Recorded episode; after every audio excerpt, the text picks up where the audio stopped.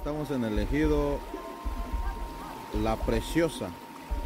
Se está haciendo un rescate de familias que quedaron atrapadas dentro de su, de su hogar, siendo rescatadas por elementos de protección civil y por el comité comunitario trabajando en coordinación. Por ahí, como vemos en la imagen, de una señora de la tercera edad, 12,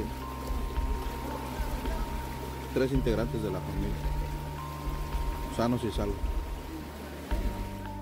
Así fue rescatada una familia en el norte de Chiapas, que quedó atrapada por las aguas que anegaron su vivienda ante las intensas lluvias que ha traído consigo el Frente Frío número 16.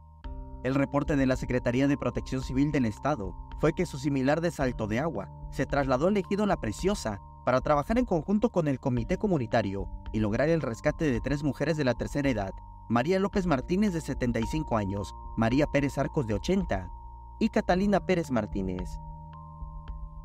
El Frente Frío número 16 está golpeando principalmente el norte de Chiapas. De acuerdo con información de la Comisión Nacional del Agua, se esperan todavía más lluvias intensas de 75 a 150 milímetros, que vienen acompañadas de descargas eléctricas, caída de granizo y fuertes rachas de viento. Ahí mismo en Salto de Agua, en el ejido El Zapote, sus habitantes registraron en video los estragos de estas precipitaciones.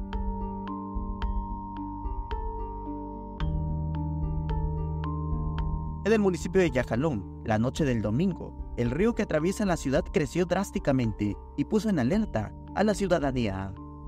Además, en Itzhuatán, así luce la carretera que lleva a este municipio por el tramo de Solosochiapa, donde un ciudadano reportó la formación de una cascada en plena vialidad. El frente frío todavía estará afectando a Chiapas hasta este 13 de diciembre. Samuel Revueltas, Alerta Chiapas.